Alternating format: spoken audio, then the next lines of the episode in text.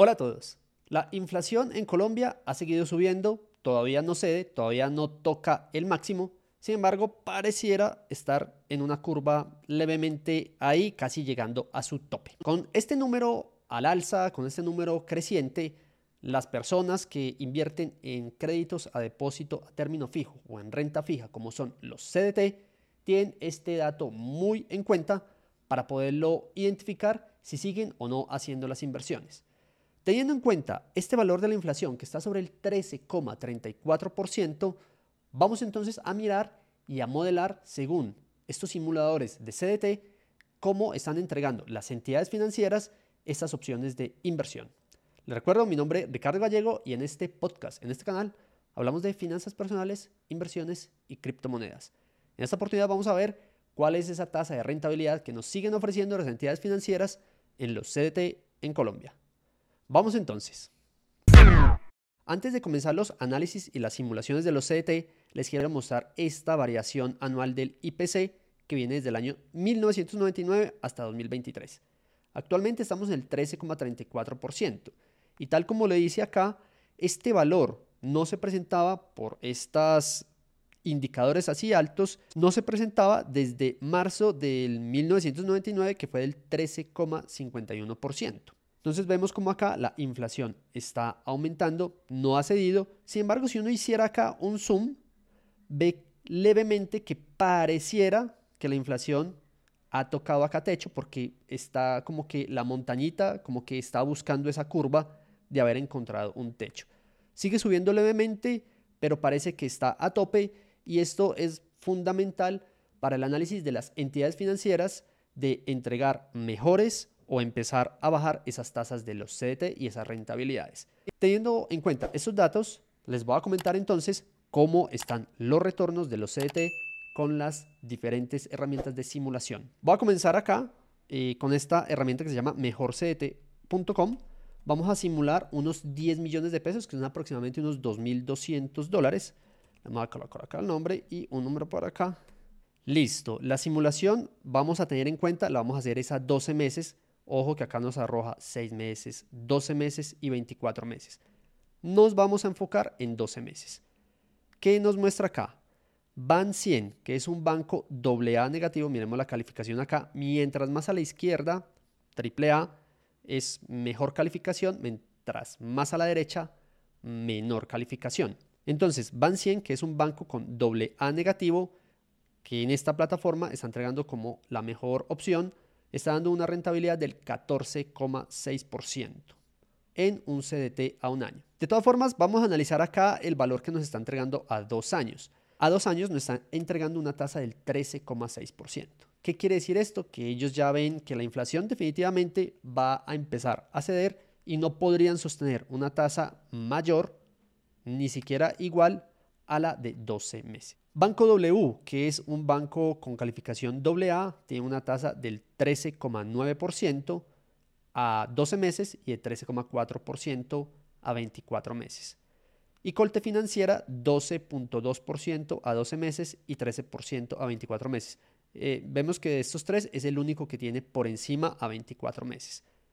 Si vemos otras opciones, que creo que estas son las que se pueden hacer directamente eh, sin papeleo o virtual con esta plataforma, por eso las ponen acá las tres primeras, tenemos otras opciones como Banca Mía, que es AA negativo, 1485, Mundo Mujer, AA negativo, 148. Y por acá tenemos la primera entidad, AAA, que es Falabella, con un retorno del 14,65%. Vamos a ver otras AAA Está por acá mi banco con un 12,25%, BBVA 12,75%. Y creo que de ahí todas van a estar por debajo, obviamente, de este valor del 12-13%. ¿Y por qué es importante tenerlo en referencia?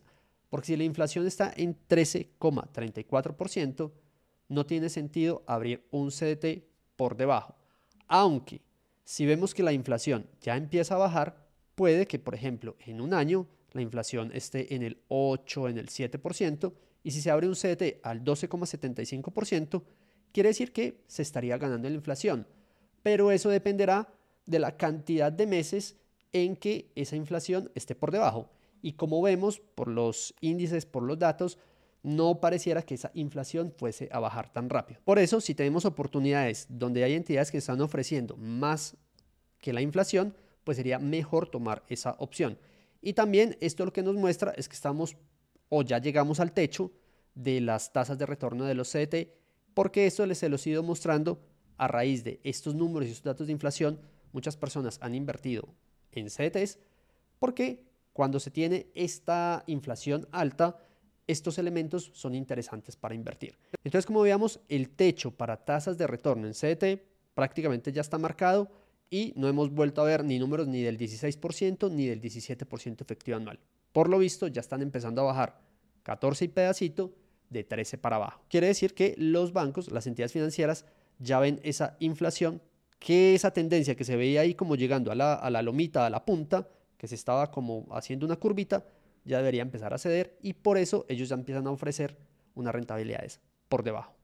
Si hacemos un filtro acá por las entidades AAA, encontramos entonces, como veíamos ahora, Falabella con un 14,65%, mi banco con un 12,25%, BBVA 12,75%, Bogotá 12,4%, Da Vivienda 12%, Bancolombia 11,85%, Agrario 11.35, Colpatria 11.48. Colpatria yo lo miro porque Colpatria tenido unos inconvenientes con la tarjeta de crédito que si los quieren ver en los videos se podrán dar cuenta.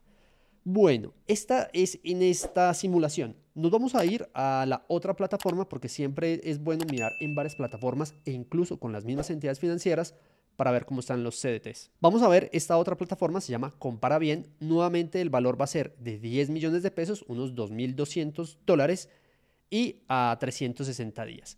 Acá, como siempre, nos estamos enfocando es en la tasa de retorno o de rentabilidad que nos estaría dando el CDT. Por acá vemos Credit Familia, un 15%. La otra plataforma no nos mostraba eso. 15.50 Banco W. Vemos que esta plataforma nos está entregando otras opciones diferentes que no nos entregaba mejor CDT. Esta es la de Compara Bien.